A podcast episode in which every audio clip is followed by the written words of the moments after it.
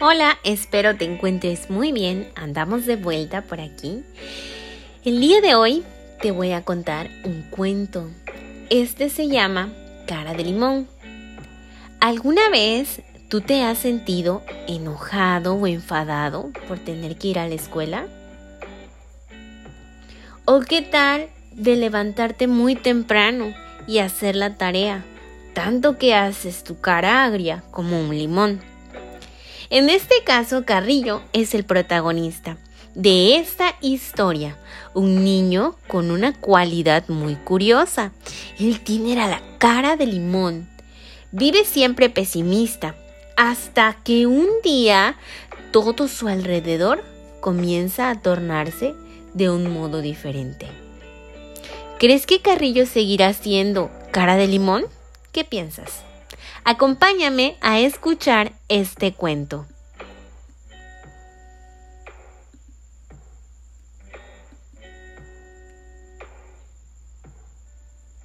Cara de Limón por María Angélica Verduzco Álvarez y Casa, editorial Trillas.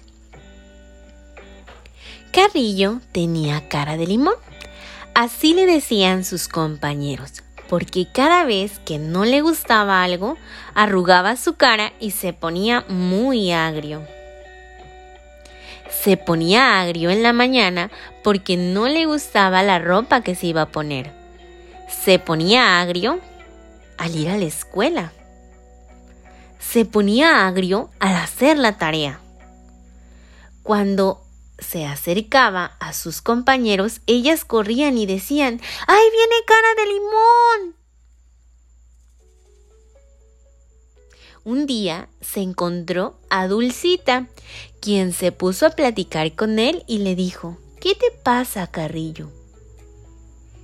Cuando cara de limón no se podía explicar qué era lo que le pasaba y se le ponía más la cara de limón. Entonces Dulcita comenzó a enseñarle lo bello que tenía todo lo que les rodeaba. Ella le mostró con otros ojos lo que antes le parecía tan mal.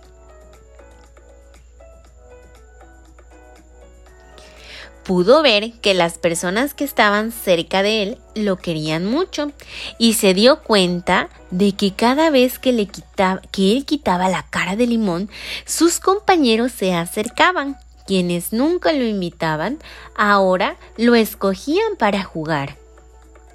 Así comprendió que la cara que damos a los demás tiene el grandioso poder de alejar o acercar a las personas. Desde entonces dejó de ser cara de limón y se convirtió en amigo de todos los niños. Y colorín colorado, este cuento se ha acabado. Espero te haya gustado este podcast. Gracias por quedarte hasta el final. Te invito a que si te gustó, compartas este podcast y nos vemos hasta la próxima.